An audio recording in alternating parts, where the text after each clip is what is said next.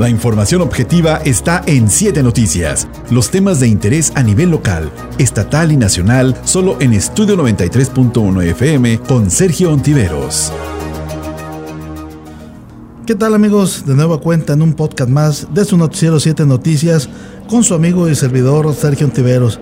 Pues bien, en esta ocasión, la verdad que no fue mucha la sorpresa, pero sí la trataron de hacer así.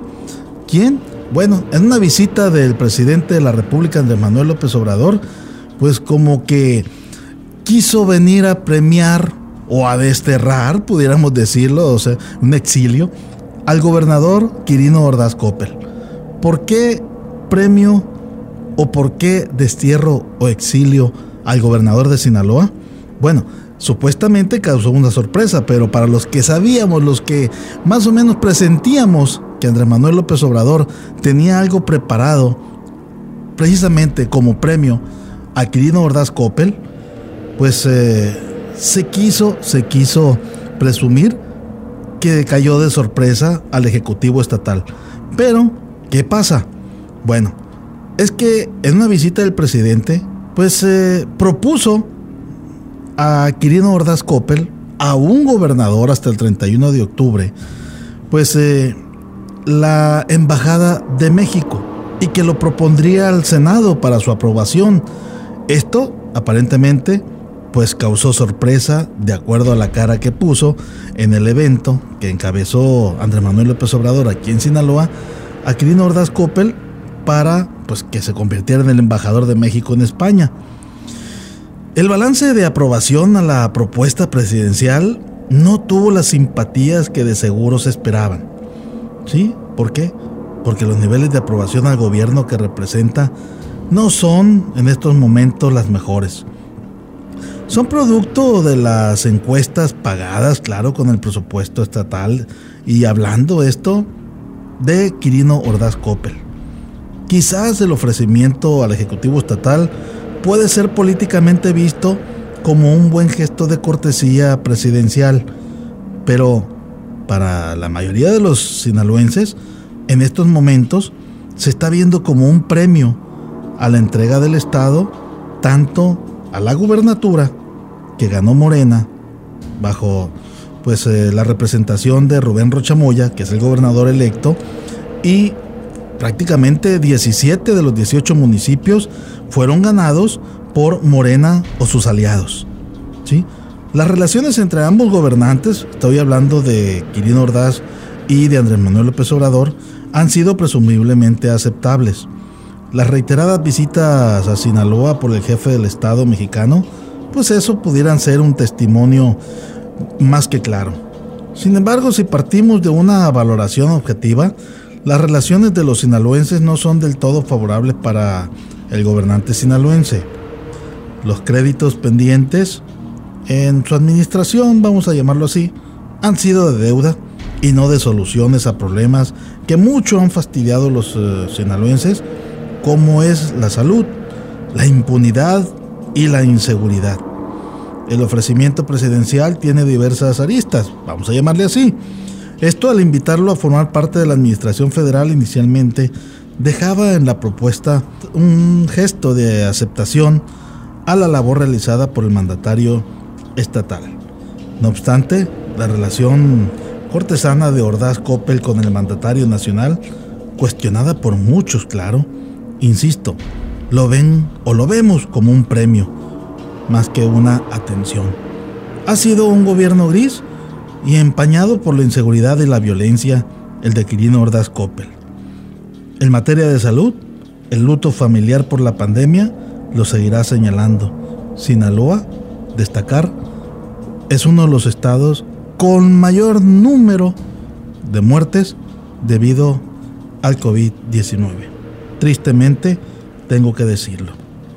Aparte, en campaña, lo vamos a recordar, 2016 todavía, Andrés Manuel López Obrador, como presidente nacional de Morena, llamó corrupto directamente a Quirino Ordaz Coppel porque ya se había convertido en el candidato del PRI, Partido Verde Ecologista, a la gubernatura de Sinaloa.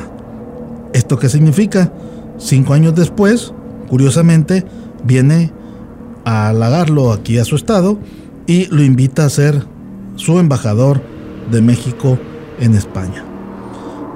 Pudiera ser, pudiéramos llamarlo así también, la oportunidad del destierro de un gobernante salpicado por la corrupción, como lo dijo Andrés Manuel López Obrador, en la realización de la obra pública estatal, cuyos datos pudieran obrar en poder de la unidad de inteligencia financiera para alejarlo de un posible escándalo público que afectaría también al presidente.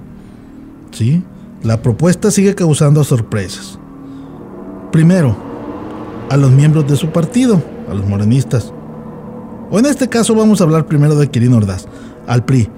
Corre el riesgo Quirino Ordaz Coppel de que si acepta ser el embajador de México en España, propuesta por el mismo presidente de la República, ser expulsado del PRI. Ya lo advirtió el dirigente nacional de este partido, Alejandro Cárdenas Moreno. Quirino, pues dice no estar enterado de esa advertencia, pero la sorpresa de varios miembros de su partido, pues la verdad no se hizo esperar. ¿Sí? En un momento en que todavía no se digiere el hecho de que el gobernador trabajó en el proceso electoral pasado en favor de Morena y en el que el tricolor vivió la más aparatosa derrota. De la historia, ¿eh? Y con Quirino.